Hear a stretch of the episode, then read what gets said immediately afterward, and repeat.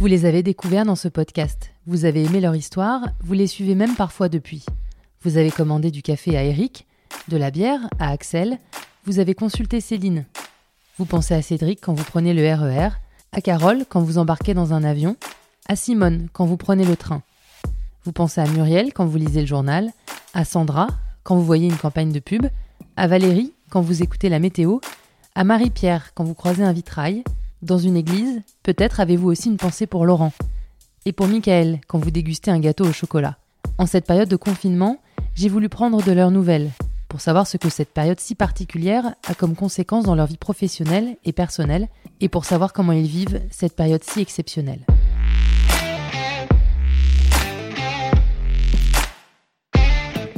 Lundi 6 avril, 14h.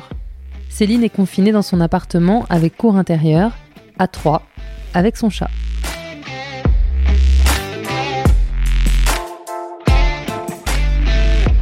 Bon, comment tu vas? Bah écoute, comme une confinée, comme toi, j'imagine, sauf que toi, tu as une petite en plus, quoi. Voilà, on s'organise. Euh. Mais le fait de, de pas savoir euh, le timing sur l'issue, c'est un peu compliqué, tu vois. Je trouve que je fais un petit peu des rêves, euh, des rêves plus agités qu'avant, quoi.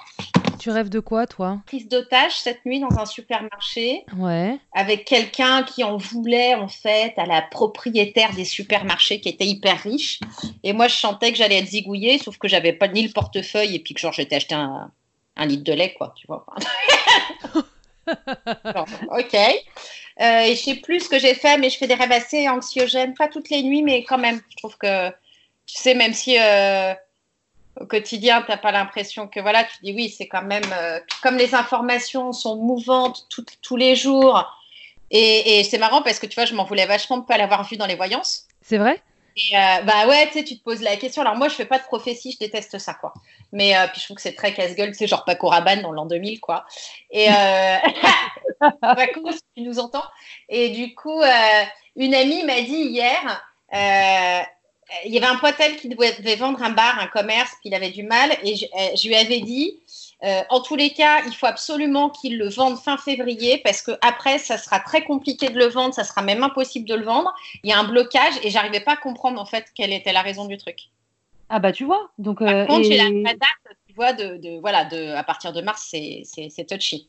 Mais c'est la seule voyance dans, le, dans, le, dans laquelle tu avais vu un blocage après fin février? Mmh. Alors, ce qui a été intéressant aussi, enfin moi, ce qui m'intéresse, tu vois, sur, l'angle de mieux comprendre la voyance, tu sais, j'ai fait une semaine au Crazy Horse. J'ai beaucoup fait de voyance aussi aux équipes, tu vois. Avant mes trucs, j'ai offert des voyances aux équipes, avant mon intervention. Et euh, chez tous, j'avais genre la maison de Dieu, tu sais, c'est la symbolique de la tour de Babel, c'est une tour qui se casse la figure. Donc c'est une grosse déstructuration et c'est une, une, des cartes les plus, je pense pour moi c'est la carte la plus dure du tarot de Marseille. Et je l'avais dans quasiment tous les jeux. Donc tu vois quand tu vois un espèce de ou de blocage ou de d'effondrement qui est similaire à tous les jeux, c'est qu'il y a quand même quelque chose qui impacte tu vois plutôt la société que les individus. Mais comme c'était tous les gens d'une même entreprise, tu vois, je ne comprenais pas trop. Tu vois le truc, mais en fait, l'interprétation était un peu hasardeuse et tout, parce que bah, on n'a jamais vécu ça. Et je leur disais, ah, bah, j'ai l'impression qu'il va y avoir une grosse restructuration et il va falloir beaucoup, beaucoup revoir la, com. Et j'étais étonnée parce que la com du Crazy, elle est vraiment chouette, quoi. Non, le seul truc qui aurait pu alerter, c'est de se dire, il y a un gros truc qui est commun à tout le monde à partir de cette date-là, mais ça ne veut pas pour autant dire qu'on peut, qu'on pouvait au moins se dire que ça allait être un truc aussi gros et d'ampleur aussi internationale, quoi. C'est ça qui est assez intéressant, c'est que si tu veux, moi, je trouve, ah, c'est toujours ma perspective, hein, je parle pour moi, c'est que ton niveau culturel joue aussi sur l'interprétation des signes. Parce qu'en voyance, tu as deux choses. Tu as les signes que tu perçois et tu as comment tu les interprètes. C'est deux choses très différentes. Et si tu veux, des fois, interpréter quelque chose qui ne fait pas partie de ta culture puisque tu ne l'as pas vécu, comme par exemple une pandémie, tu vois, euh, à part euh, nous, je sais pas, pour moi, les dernières pandémies, tu vois, c'était la peste noire, même s'il y a eu la grippe espagnole, mais j'ai pas eu de gens impactés dans mon entourage, donc c'était pas quelque chose qui était présent.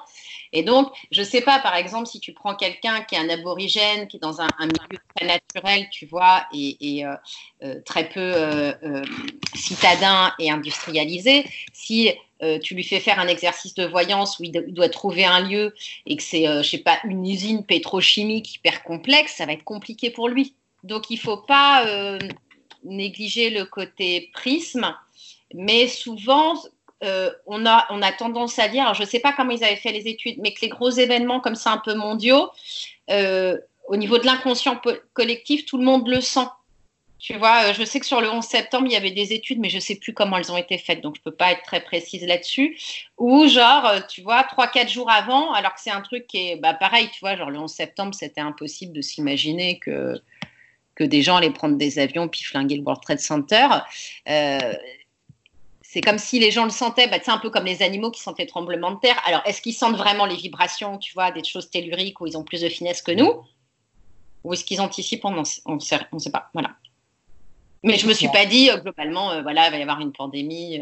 Bah non, personne n'aurait pu se dire ça. Par contre, je trouve que le truc qui m'interpelle, c'est que paradoxalement, j'ai organisé mon travail depuis plusieurs mois et qui colle complètement avec la pandémie. C'est-à-dire que j'ai fait tout l'événementiel jusqu'à fin février, quoi. C'est dingue ça. Après, je voulais plus d'événementiel. Mm.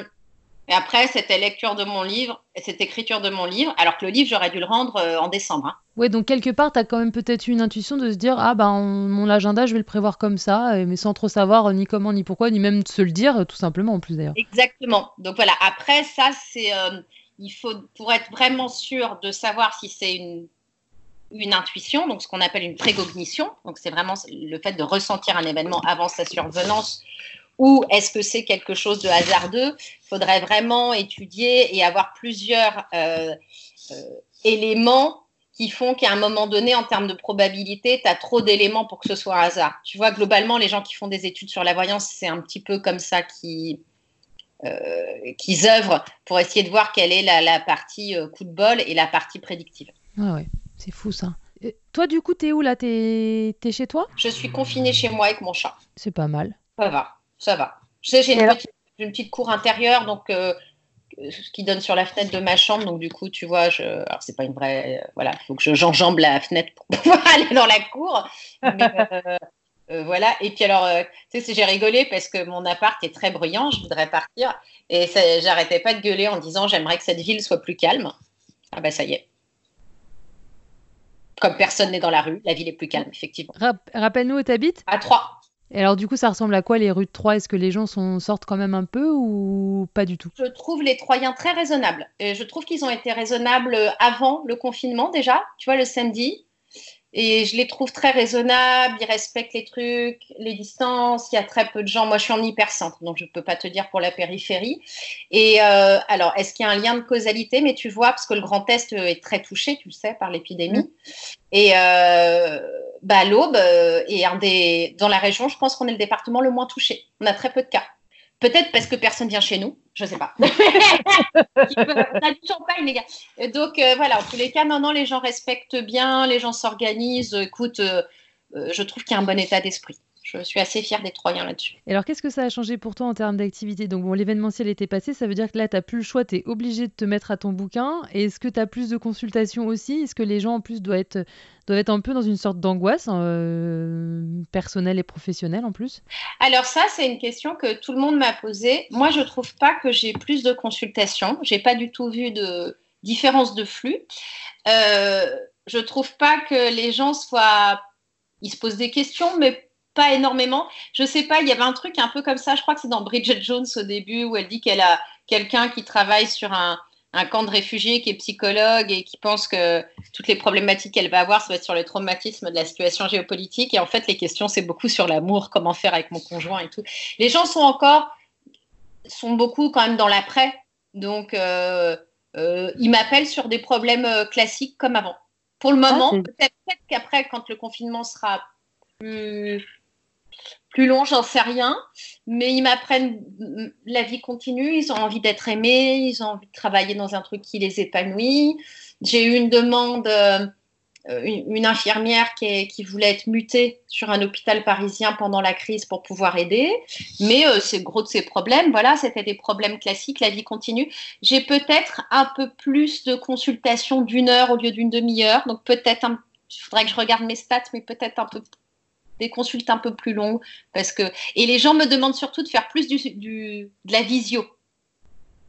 Alors que d'habitude, c'est plus du téléphone. Là, ils ont envie de me voir parce qu'ils voient personne et qu'ils en ont marre. C'est ça la seule différence. Voilà. Mais sinon, pas plus, c'est pas plus inquiet. Ils ont plus de temps devant eux et ils ont plus envie de voir des gens. Exactement, exactement, c'est ça.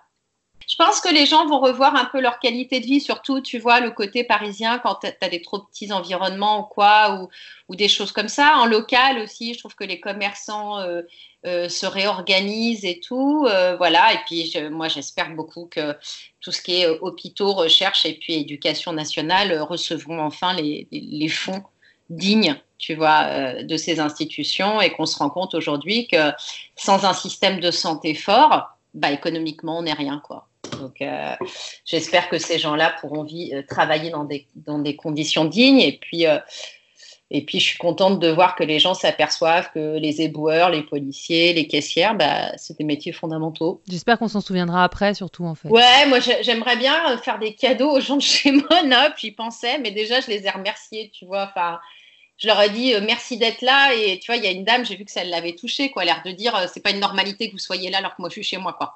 Bah oui. Donc voilà, et après le confinement, bah, sur la créativité, tu sais, tu as plein de gens qui ont fait des Instagram live super sympas. Moi, je me suis mis au sport, alors que là, ça défie toutes les prédictions possibles, me connaissant. Moi, je suis plutôt Bria Savarin, tu vois, et verre de vin blanc. Et, euh, et du coup, ouais, il y a des gens créatifs. Moi, j'en ai fait aussi un petit peu, tu vois, comme ça. Euh, euh, avec beaucoup de trouille au ventre, et puis les gens sont très reconnaissants que tu leur donnes un peu de contenu, tu essayes d'interagir. Donc, ouais, c'est la contrainte, ça relance la créativité, c'est assez cool. C'est juste dramatique pour les gens pour qui le chiffre d'affaires est à l'arrêt, les restaurateurs, les, les, les, gens comme ça, quoi. Mais pour ceux qui sont moins impactés, je pense que ça va repenser un peu son travail, quoi. On n'a pas parlé du moral, du coup, Céline, il est comment? Il fluctue au fil de la journée? Il est assez constant? Ou comment toi tu, le vis ce confinement? Alors moi j'ai envie de faire des câlins aux gens, des hugs, de les embrasser. J'en ai marre de ne pas voir des gens. Euh, écoute, moi je travaille beaucoup toute seule. Tu sais, donc euh, quand tu es freelance, tu as déjà quand même une certaine notion de la solitude. Donc euh, voilà, mais par contre, moi j'alterne des moments de solitude avec des moments hyperactifs, tu vois, d'événementiel. De, Écoute, je juste travaille bien mon rythme. Moi, j'ai beaucoup de travail, donc je suis occupée intellectuellement. Les gens appellent plus. Je trouve ça cool. Tu vois, il y a des gens qui prennent plus de tes nouvelles. Donc, je fais plus de téléphone, plus de Skype. Je vais pas te dire que j'aime cette période-là parce que moi, j'aime bien le contact, j'aime bien me balader le nez au vent, tout ça, tout ça. Euh, j'ai envie que ça se termine, hein, très clairement. Mais écoute, euh, ça va. C'est correct. Et du coup, sans, te demander forcément une, prédiction, etc., mais tu voyais que les choses étaient compliquées à partir de fin février. Est-ce que tu savais s'il y avait une, une, durée ou pas? Parce que moi, le truc qui me, je crois, qui m'embête le plus, c'est de pas avoir une date, quitte à ce qu'elle soit fausse et qu'on la remette en cause, tu vois, mais euh, avoir plus, plusieurs échéances. la, première date que j'avais m'a pas du tout plu. Le premier truc que j'avais, c'était 4 ans. Donc ça m'a pas du tout plu. oh merde Et j'étais spontanément. Et souvent, les vraies intuitions, elles sont très rapides. Tu vois ce que je veux dire? Parce qu'après, dès que c'est plus long, c'est de l'intellectuel.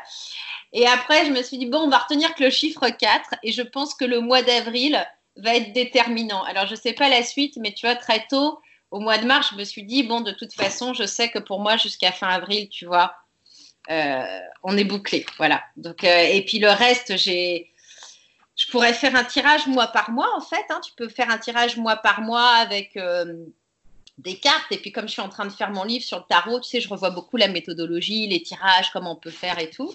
Mais j'avoue que j'ai un peu les fois de le faire, un peu peur de le faire.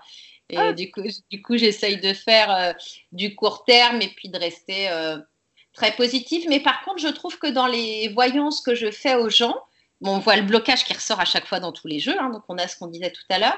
J'ai pas la sensation que le blocage soit si long que ça. Ça, ça me rassure. Oui, parce que tu dis 4 en disant 4, c'est le mois d'avril, mais 4, ça pourrait être 4 mois aussi. Et alors euh, là, du coup, ça nous emmène plus loin. Tout à fait. Tout à fait. Bon, moi, je reste sur ton avril, je préférais cette option-là. là, tu as, toute l'ambiguïté de la voyance, plus particulièrement quand c'est toi qui te fais le tirage. C'est-à-dire que tu, on voit bien ce qu'on disait tout à l'heure, tu as l'info, et après, tu as l'interprétation. Et voilà, le, premier truc euh, que j'avais en tête, c'est 4 ans. Après 4 ans, ça peut être 4 ans de recherche intensive, tu vois, sur le truc, et qu'il y ait une régularisation, une, euh, tu vois, de quelque chose qui reste euh, correct, comme la, grippe, on ne l'a jamais éradiquée, tu vois ce que je veux dire, et, vit avec, etc. La, Corée avait l'air de dire qu'il fallait un peu abdiquer, tu vois, sur le fait d'éradiquer développer d'autres stratégies, et je suis assez convaincue de ce truc-là, et puis je pense que il y a quand même des chances qu'on ait un vaccin parce que le, virus mute, mais je crois un peu moins que ce qu'ils ont l'air de dire. Mais, euh, euh, mais voilà, en tous les cas, ça va, ça va changer la donne. Voilà, j'ai commandé un petit masque en tissu, alors qu'il y a deux ans, je voyais des Japonais avec des masques et je disais n'importe quoi. C'est fini, respect, respect les Asiatiques. Bon, bah merci Céline, je ne vais pas te retenir plus longtemps. Tu vas faire quoi là quand on va se quitter? J'ai beaucoup de travail, donc je retravaille euh, des passages de mon livre, je retravaille euh, euh, des explications de cartes. Alors j'ai eu la chance de pouvoir emprunter pas mal de livres à la bibliothèque et très tôt, ils ont été très gentils à trois, ils nous ont prolongé jusqu'au 30 avril. Et puis, tu sais, il y a ce fabuleux conte de la BNF, Bibliothèque nationale de France, qui s'appelle Gallica. Oui. Et il y a beaucoup de ressources et du coup, bah, c'est la possibilité pour moi de, voir des livres anciens sur la, divination sans mettre mes petits doigts euh, euh, pleins de bactéries pour ces jolis livres dessus. Donc, euh, donc j'ai ça à faire. Et puis demain, enfin après, j'enchaîne trois jours intenses de, de consultation et après une petite interview pour un magazine. Donc voilà, j'ai pas mal de choses à faire. super. Voilà, merci bah, beaucoup, Lise. Merci, Prends À bientôt. Oui, à bientôt pour de vrai. ouais, avec plaisir. Bisous. Ciao.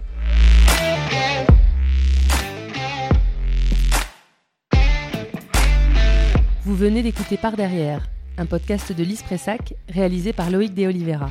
Si l'épisode vous a plu, n'hésitez pas à en parler autour de vous, à le partager sur les réseaux sociaux, à laisser des étoiles et des commentaires, à vous abonner. Ça nous aide à faire vivre ce podcast. Merci et à bientôt. thank you.